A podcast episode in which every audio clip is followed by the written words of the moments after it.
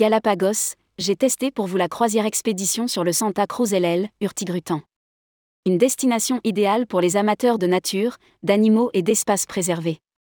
L'express côtier norvégien Hurtigruten qui fête en 2023 ses 130 ans, se diversifie depuis quelques années dans les croisières expéditions.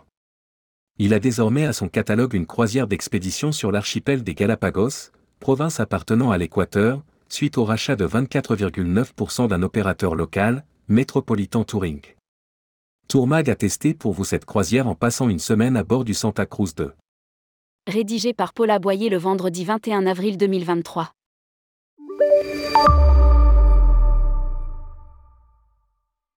Tout à l'heure, nous avons embarqué sur le Zodiac sous l'œil placide du notari et de son petit, paresseusement installé sur le quai, à deux pas de l'eau.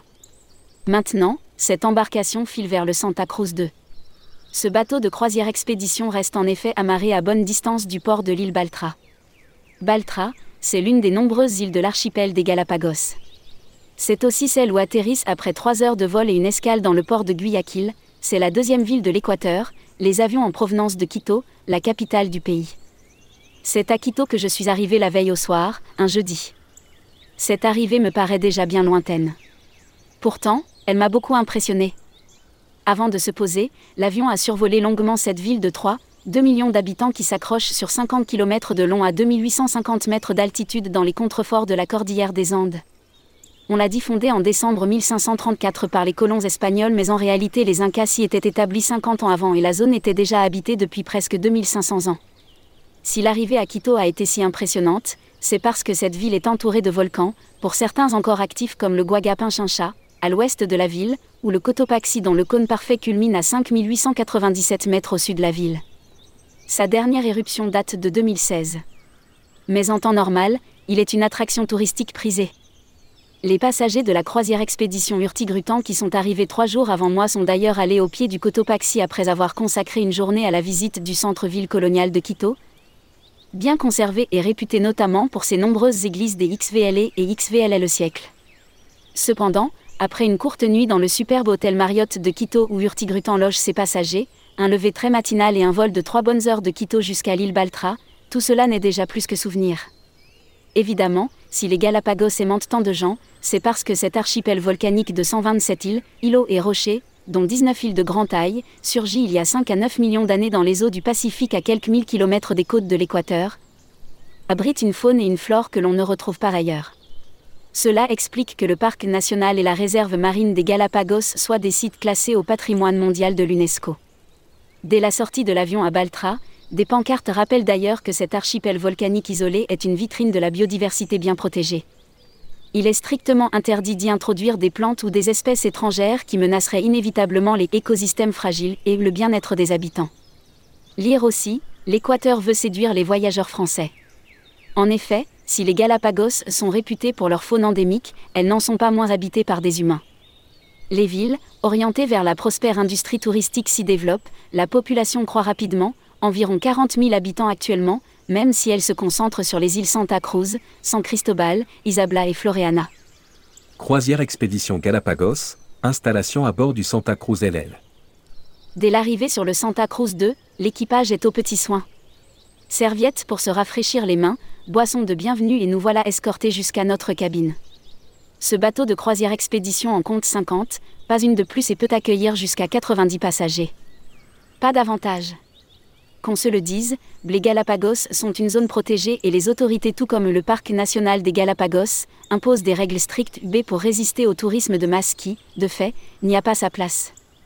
À bord du Santa Cruz 2, les cabines sont de dimensions respectables, décorées dans des tons beige et bleu discrets et élégants.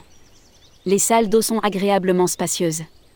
Quant aux savons liquides pour se doucher ou se laver les cheveux, ils sont proposés dans des bouteilles en plastique recyclable. Pour ceux qui veulent vivre une croisière tout à fait hors du commun, trois suites ont été aménagées sur le Santa Cruz 2. Évidemment, sans offrir une renchérie le coût de l'escapade aux Galapagos qui n'est pas à la portée de tous. Ceux qui ont, en plus, les moyens d'un vol en première classe ou en business de Paris à Quito ou à Guayaquil, plus de 10 heures de vol tout de même, sont assurés d'une découverte de cet étonnant archipel dans des conditions encore plus exceptionnelles. Galapagos, au pied des falaises de Baltra. Pas de temps mort. Arrivé sur le Santa Cruz de vers vendredi midi, nous partons en excursion à bord d'un Zodiac à peine 3 heures plus tard. Personne ne s'en plaint évidemment, les passagers ont en effet choisi cette croisière pour voir les animaux. Il existe certes bien d'autres manières de visiter les Galapagos, les séjours à l'hôtel sont de plus en plus populaires, mais les croisières comme celle de Hurtigruten ont l'avantage de faire découvrir les principales îles et les deux villes en une semaine, et aussi de montrer à leurs passagers des endroits toujours sauvages. Équipés du gilet de sauvetage qui nous a été remis à notre arrivée, et que nous gardons en permanence dans nos cabines, nous allons donc rejoindre le groupe francophone à bord d'un Zodiac.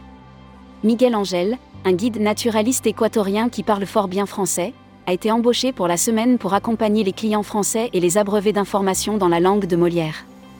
Pourtant, cette semaine, ils sont seulement trois Français à bord. Une attention qui n'a rien de spécial, une guide germanophone est présente à bord pour les deux seuls clients allemands.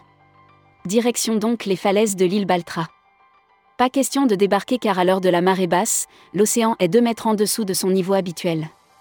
Nous n'allons pas moins avoir un, premier, bel aperçu de la flore et de la faune locale la flore pour commencer. Dans les blocs de roches volcaniques des falaises poussent nombre d'arbres de santal, dont est extrait le parfum du même nom, et encore davantage de ces cactus épineux appelés communément chez nous figuiers de Barbarie.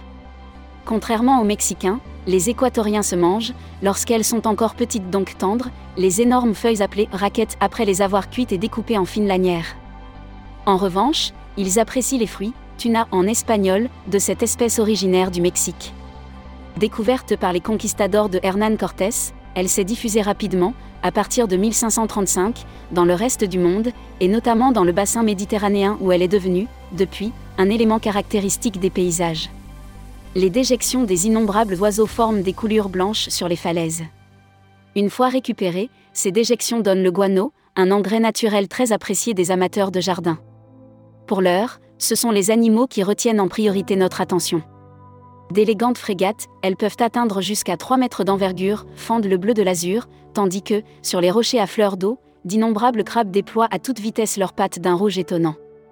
En peu de temps, cette balade en zodiaque permet d'apercevoir des pélicans, des fous à pattes bleues, endémiques des Galapagos, des mouettes grises, un héron, des hirondelles de mer soudain, dans l'eau transparente, une énorme tortue marine dresse la tête, plonge puis laisse apparaître sa carapace à la surface de l'eau. Un peu plus loin, esselé sur un rocher, un pélican semble songeur. Son cou qui a viré à l'orange indique qu'il ne va pas tarder à s'accoupler, précise Miguel Angel, notre guide. Mais déjà le zodiaque file vers l'île de Mosquera. Sur ces plages de sable blanc, des otaries paraissent au soleil, se dressent indolentes et parfois insolentes, avant de faire des plongeons dans l'eau. Au restaurant, en priorité des produits frais et locaux. Cette croisière au Galapagos est une occasion rêvée de faire une cure de produits de la mer. Il y en a à tous les menus, en entrée comme en plat. Bien sûr, les passagers ont le choix et se voient proposer à chaque repas plusieurs options, viande, poisson, plat végétarien, pour le hors-d'œuvre, le plat et le dessert. Mais, comme nous l'a expliqué Macario, le responsable de la partie hôtelière, le Santa Cruz de Doigt, dans ce domaine aussi, respecter la réglementation stricte voulue par le Parc national des Galapagos. Pas question pour lui d'acheter une liste de produits interdits. En revanche, le Santa Cruz de Doigt, en priorité, s'approvisionner en produits frais issus des Galapagos, ceci afin de favoriser l'économie locale et de protéger la biodiversité. Bien sûr, cette réglementation limite notre capacité de service car il y a des plats que nous ne pouvons pas proposer. Mais si nous nous mettions à importer, par exemple, des oranges douces de Floride, leurs pépins risqueraient de se retrouver dans la nature et de proliférer au détriment des espèces locales. C'est cela que le parc national veut, avec raison, éviter. Les boissons, eau, vin, proposées lors des repas sont incluses dans le prix de la croisière payée par les passagers. En revanche, les cocktails et les alcools servis au bar, en dehors des repas, doivent être payés en su. Randonnée sur l'île San Cristobal. Ce samedi matin, il faut se lever très tôt pour faire une randonnée de deux heures sur l'île San Cristobal. On y accoste en zodiaque, c'est un débarquement dit mouillé, car il faut marcher un peu dans l'eau avant de pouvoir poser le pied sur la plage. Ce n'est qu'une fois à terre que l'on met ses chaussures de marche. Et nous voilà partis sur des sentiers un peu escarpés mais pas vraiment difficiles. Ils sont bien balisés et pas question de s'en éloigner pour ne pas déranger les animaux. Lorsque l'envie nous prend de nous en écarter pour faire une photo, Miguel Angel nous ramène immédiatement dans le droit chemin. Ce matin aussi, les frégates s'en donnent à cœur joie dans le ciel. De part et d'autre du sentier, de nombreux fous à pattes bleues couvant à même le sol. Parfois, on aperçoit un œuf, parfois de voir un poussin nouvellement éclos entre leurs pattes. Égard à qui s'approche, l'oiseau pousse aussitôt des cris de défiance pour dissuader l'intrus. Plus loin, une colonie de boubies à pattes rouges est établie dans les arbustes. C'est dans leurs branches que ces boubies la nidifient, couvant et élèvent leurs petits qui, dans leurs premières semaines, sont couverts d'un impressionnant duvet blanc. Ils n'ont alors pas encore les pattes rouges. La randonnée la plus mouillée de ma vie. Nouvelle sortie l'après-midi de samedi sur l'île San Cristobal. Cette fois-ci, nous débarquons à Puerto Baquerizo Moreno. C'est une bourgade de seulement quelques milliers d'habitants mais c'est là que siège l'administration des Galapagos. Comme San Cristobal dispose d'eau douce, d'un aéroport et de plusieurs sites facilement accessibles, elle se classe juste derrière l'île Santa Cruz pour le tourisme. Notre objectif de l'après-midi, c'est la visite du centre d'élevage de tortues terrestres David Rodriguez, installé depuis 2003 près de Cerro Colorado, puis, au retour, faire un peu de shopping à Puerto Baquerizo Moreno. Nous quittons nos zodiacs sans nous mouiller les pieds cette fois-ci sous l'œil indifférent d'une nombreuse colonie d'otaries avachis au soleil sur le quai. De l'autre côté du débarcadère, d'autres otaries jouent comme des folles dans l'eau, en poussant des sortes de bêlements, sans se soucier le moins du monde de notre présence suit un long trajet en bus dans une campagne verdoyante, luxuriante parfois, ponctuée de quelques modestes maisons. C'est l'occasion de constater que les espèces végétales récemment apportées par les humains, bananiers, goyaviers, agrumes, datura, etc., se mêlent de plus en plus aux espèces endémiques. À l'arrivée au centre d'élevage des tortues, un orage tropical nous tombe dessus. C'est sous un véritable déluge que se fait la visite sur des sentiers balisés largement inondés. Cela n'empêche pas d'apercevoir dans la verdure quelques énormes tortues, parfois les pattes dans l'eau mais la tête bien à l'abri sous leurs énormes carapaces. Près d'un bâtiment se tient la nurserie où éclosent les œufs et sont élevés dans des enclos de petites tortues nourries avec des feuillages. D'un coup d'œil, on comprend que ces bêtes sont très voraces. Lorsqu'elles auront grandi, elles seront relâchées dans la nature. Évidemment, ici, sont élevées seulement l'une des onze espèces de tortues géantes endémiques des Galapagos, celle qui est spécifique à San Cristobal, Calandrinia galapagosa. Malheureusement, avec une pluie pareille, très vite, les croisiéristes n'ont plus un seul fil sec. Dès la fin de la visite, retour en bus au port puis en Zodiac sur le Santa Cruz 2. Seuls les plus courageux feront un peu de shopping ce jour-là. Santa Fe, Plaza Sud, au pays des iguanes. C'est dimanche aujourd'hui et c'est ce jour-là que nous verrons nos premiers iguanes terrestres. Nous débarquons, tôt, sur l'île Santa Fe. Une impressionnante colonie d'otaries occupe une bonne partie de la plage, pousse d'étranges bêlements, plongée dans l'eau, batifole, revient se rouler dans le sable puis se prélasse au soleil avant de recommencer. À quoi se résume la vie d'une otarie? Pourtant, la végétation assez fournie de cette île retient très vite notre attention. Un sentier balisé se faufile entre les roches volcaniques et les coraux noircis. Le sol est aride, certes, mais, partout, des arbres de santal lacés aux envahis de lichens voisines avec des figuiers de barbarie géants. À côté, on se sent tout petit et plus encore quand on passe sous l'arche formée par deux d'entre eux. C'est dans ce décor épineux et austère que vivent les iganes. Nous en verrons trois. Jaune-vert, et long d'environ 70 cm, ces sauriens sont appelés par les savants Conolophus pallidus. Pas vraiment farouches, et pas davantage placides. Si nous approchons, ils se sauvent. Là encore, Miguel Angel, notre guide, veille à ce que nous ne nous écartions pas du sentier balisé. C'est donc au zoom qu'il faut les photographier en train de s'empiffrer d'une tuna, un fruit de figuier de barbarie qui vient opportunément de tomber. Et qu'ils adorent. L'après-midi, nouvelle sortie mais cette fois-ci sur l'île Plaza Sud. Un véritable festival animalier autour du sentier balisé et la découverte d'une nouvelle espèce d'iguane, jaune-noir cette fois et en train de muer ce sont des Conolophus subcristatus, nous indique Miguel Angel qui connaît par cœur le nom latin des espèces locales. Lors de cette randonnée, nous marchons longtemps dans une sorte de lande où poussent des touffes de fleurs jaunes. En d'autres saisons, les végétaux au ras du sol sont rouges vifs, ce qui dessine, avec les figuiers de Barbarie, des paysages assez stupéfiants. Au-dessus des falaises battues par les flots, un nombre considérable de mouettes, d'hirondelles de mer et de frégates font le spectacle. Au retour à l'embarcadère, ce sont les nids de mouettes à queue d'aronde et à pattes orange, parfois elles couvent, parfois le poussin a déjà éclos, qui mobilisent l'attention, ainsi que la course des crabes rouges sur les rochers. Et les mimiques des otaries. Comme le parti a été pris de proposer le maximum d'activités aux passagers du Santa Cruz 2, une sortie pour faire de la plongée, snorkeling, leur est organisée sitôt après la première excursion matinale. Ceux qui ne veulent pas nager, peuvent aller sur un bateau à fond de verre pour observer pendant une heure les fonds marins peu profonds où évoluent toutes sortes de poissons colorés, d'étoiles de mer et même d'énormes tortues marines. Au Galapagos, le spectacle est sur Terre comme dans la mer et il serait dommage d'en perdre une miette. Un apéro en regardant les requins. Au retour de ces excursions dominicales, une apéritif est organisée sur le pont supérieur. Les cocktails sont à notre charge, les brochettes et les fraises enrobées de chocolat offertes. Alors que nous devisons en anglais car la plupart des passagers sont encore américains ou anglais, cela va changer rapidement car désormais Hurtigruten multiplie les efforts de promotion auprès de la clientèle ouest européenne, un cri jaillit à bâbord. En effet, tandis que nous nous amusons et que le soir tombe, trois requins blancs des Galapagos tournent autour de la proue du bateau. Et une tortue marine géante apparaît à la surface de l'eau, plonge puis disparaît. Les requins, eux, poursuivent leur manège. Une apéritif décidément bien exotique. Sur l'île Santa Cruz, avec les tortues géantes. Ce lundi, l'excursion annoncée sur l'île Santa Cruz durera toute la journée. Après avoir débarqué à Puerto Ayora, elle permet aux amateurs de faire du vélo le matin, de visiter ensuite une ferme traditionnelle qui produit de manière très artisanale du café, du sucre roux, de l'alcool de canne. La presse à bras pour les tiges de canne comme l'alambic pour distiller l'alcool ont l'air de dater du siècle dernier et même d'avant. N'empêche, on passe un bon moment, comme on passera aussi un agréable moment à la ferme Manzanillo, un peu plus loin. Cette ferme qui pratique l'écotourisme sert d'excellent déjeuner buffet. Son vaste parc permet ensuite d'approcher des tortues locales, géantes bien sûr. Elles peuvent peser jusqu'à 400 kg. Pour nous promener dans la prairie détrempée, nous sommes invités à chausser les bottes en caoutchouc fournies par la maison. Avant cette rencontre du troisième type, l'occasion nous était donnée, le matin, de découvrir plusieurs sites du parc national des Galapagos, notamment la station de recherche Charles Darwin et la nurserie de bébés tortues, et, chemin faisant, d'en apprendre plus sur l'histoire de cet archipel comme sur les mesures de conservation grâce à des panneaux explicatifs et à un petit film. L'archipel des Galapagos a été découvert par hasard en 1535 quand Thomas de Berlanga, premier évêque de Panama, dériva alors qu'il naviguait vers le Pérou.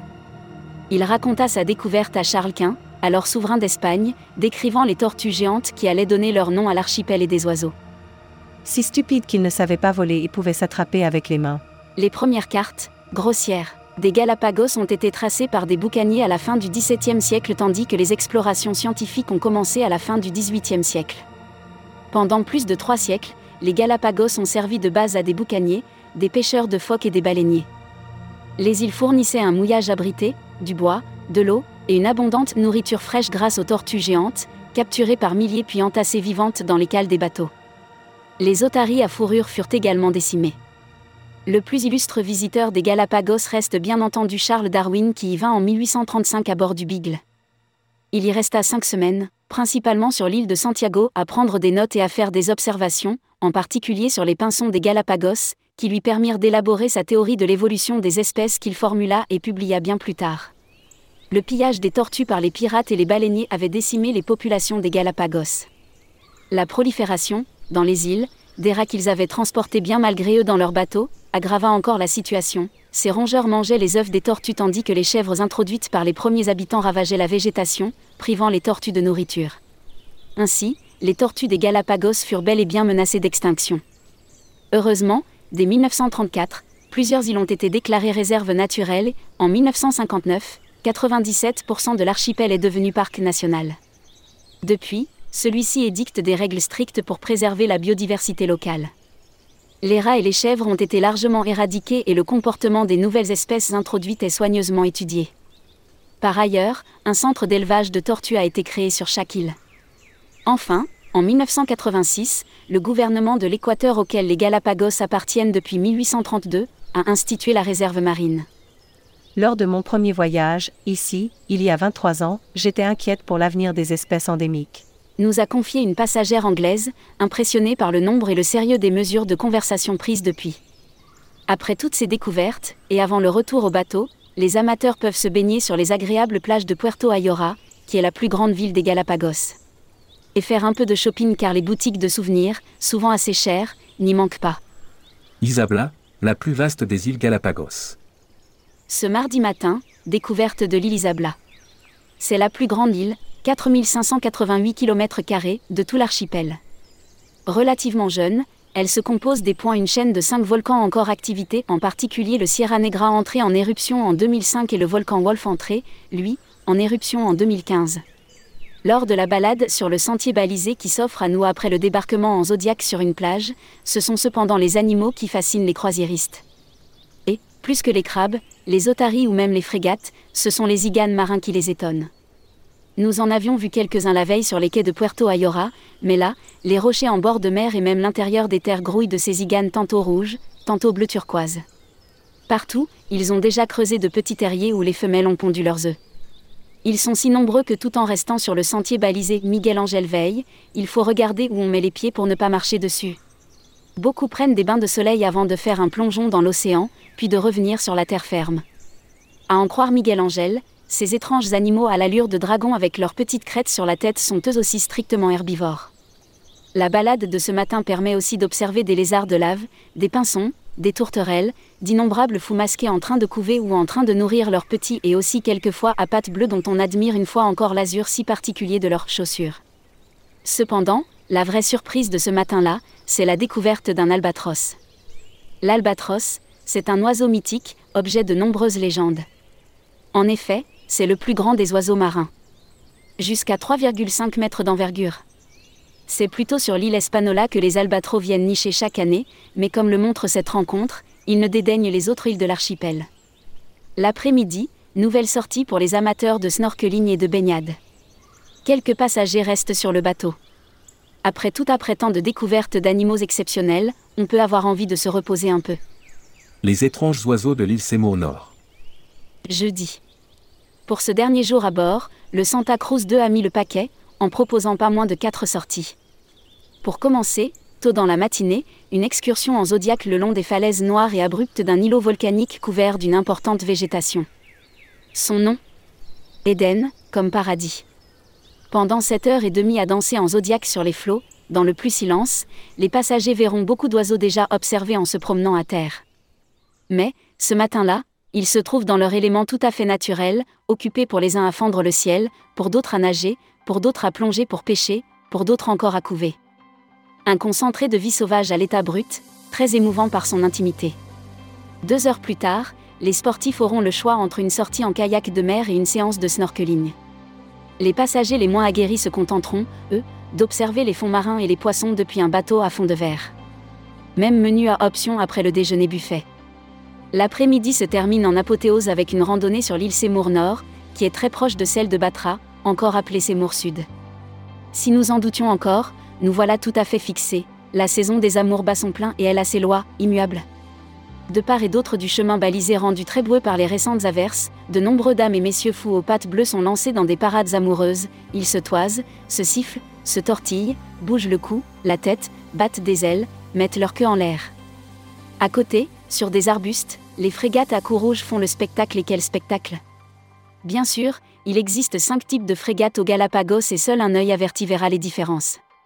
La frégate du Pacifique qui est la plus grande, 1,14 m d'envergure, a des reflets verts sur son plumage, la frégate Superbe, un reflet violet. Ce qui est le plus stupéfiant, c'est qu'à cette période, les mâles gonflent volontiers leurs sacs globulaires rouge vif qui se trouvent sous le cou.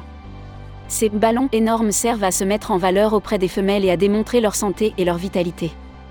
Il n'est pas rare que plusieurs mâles en compétition s'installent en groupe sur un arbre, leurs sacs globulaires énormes gonflés sous le bec et la tête inclinée vers l'arrière. Ils claquent alors du bec tout en secouant la tête et les ailes tout en appelant les femelles et en espérant attirer leur attention.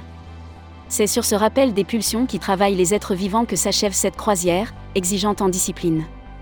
En effet, si les voyageurs ont la chance de pouvoir s'immerger dans une nature désormais protégée, il leur revient aussi de respecter les nombreuses règles édictées par le parc national pour que les Galapagos restent ce qu'elles sont redevenues. Un sanctuaire pour des espèces exceptionnelles dont il faut assurer l'avenir pour que les générations futures puissent en profiter. Après cette semaine remarquablement organisée, sur un bateau au confort hôtelier appréciable, le tout ponctué par des excursions bien calibrées au plus près de la nature, le voyageur ne peut que revenir émerveillé. Et peut-être aussi moins pessimiste face aux dangers qui menacent la planète, puisque, par leur action vigoureuse, les Galapagos semblent en mesure de sauver leur biodiversité, pourquoi cela ne serait-il pas possible ailleurs? Pour un acheminement au départ de la France, comptez à partir de 8 990 euros par personne. Publié par Paul Aboyer. Responsable rubrique Luxury Travel Mag, tourmag.com.